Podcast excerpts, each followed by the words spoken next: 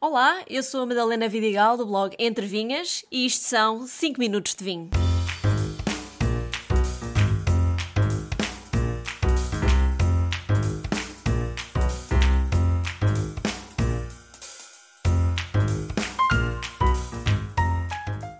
Como escolher o vinho no supermercado? Foram várias pessoas que me colocaram esta pergunta e a resposta vem já a seguir. Antes de explicar, deixem-me falar do vinho Pomares Branco da Quinta Nova de Nossa Senhora do Carmo, no Douro. É feito a partir de viozinho, rabigato e gouveio. Este é um vinho despretensioso. E tal como o nome indica, nasce no meio de pomares e daí os sabores de fruta branca, como a ameixa ou a pera verde, muito saboroso e fácil de beber. Tem um final médio e elegante que nos faz beber a garrafa até ao fim sem darmos sequer por isso. Então a minha resposta à pergunta como comprar um vinho no supermercado é não comprem vinhos em supermercado. Isto porquê? Porque se me estão a perguntar como é que se compra vinho no supermercado, é porque provavelmente ainda não estão familiarizados com as diferentes castas, as diferentes regiões de Portugal não conhecem bem os vossos gostos e também não sabem qual o preço justo a pagar por determinado vinho. Nesse caso, o supermercado não é o local que vos recomendo para comprar vinho. Digo antes para procurarem a loja de vinhos mais perto da vossa casa. E há muitas razões para o fazerem, e provavelmente nunca consideraram essa hipótese. Primeiro, estão a apoiar o negócio local. As lojas pequenas de bairro estão por todo o país e são geridas por uma pessoa, ou um casal, ou uma família, e não um grande grupo económico. Nada contra os grandes grupos económicos, mas quando toca a vinho, garrafeiras são sem dúvida a minha opção sempre. Segunda razão, porque ao serem de menor dimensão física, comparativamente a um hipermercado, as garrafeiras têm uma seleção mais cuidada, o que vos facilita a escolha. Diria que não se sentem tão perdidos no meio de corredores e corredores cheios de garrafas de vinho. Terceira razão, Nestas pequenas lojas, existe sempre alguém disponível para vos ajudar a escolher o melhor vinho para cada ocasião.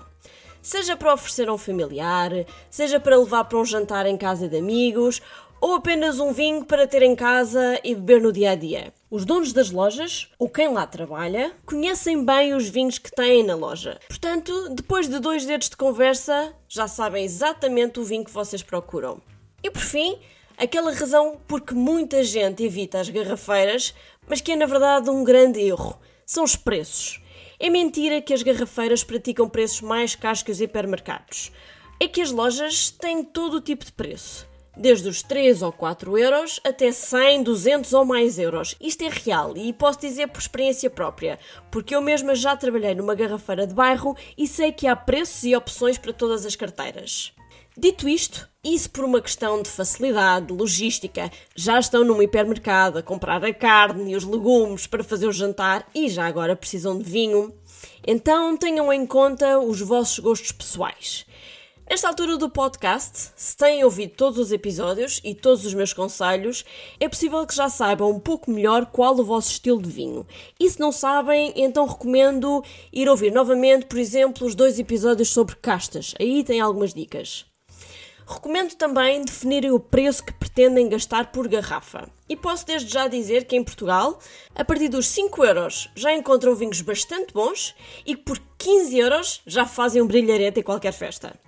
Leiam também as descrições dos rótulos dos vinhos. A maior parte dos rótulos tem escrito as notas de prova, um pouco da história do produtor e algumas sugestões de harmonização desse vinho com comida. E vocês até me podem dizer, oh, oh Madalena, mas eu muitas vezes escolho o vinho pelo rótulo, pelo desenho.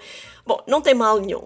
Toda a gente o faz e é natural identificar-nos com uma determinada imagem. E não é por acaso que se contratam empresas de design para estudar e criar bons rótulos de vinho. Mas tenham cuidado com alguns aspectos que vos podem levar a comprar o vinho errado. Tenham muita atenção às promoções enganadoras. Um vinho que está a 5 euros e que alega que no passado o preço era de 20 euros, hum, desconfiem. O mais provável é que o preço real daquele vinho sempre tenha sido os 5 euros.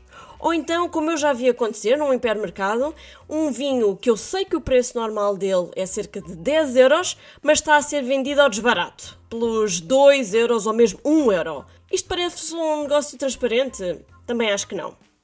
E por falar em manhas, Tenham atenção aos rótulos. Há muitas marcas que criam rótulos quase idênticos a grandes marcas para confundirem os consumidores.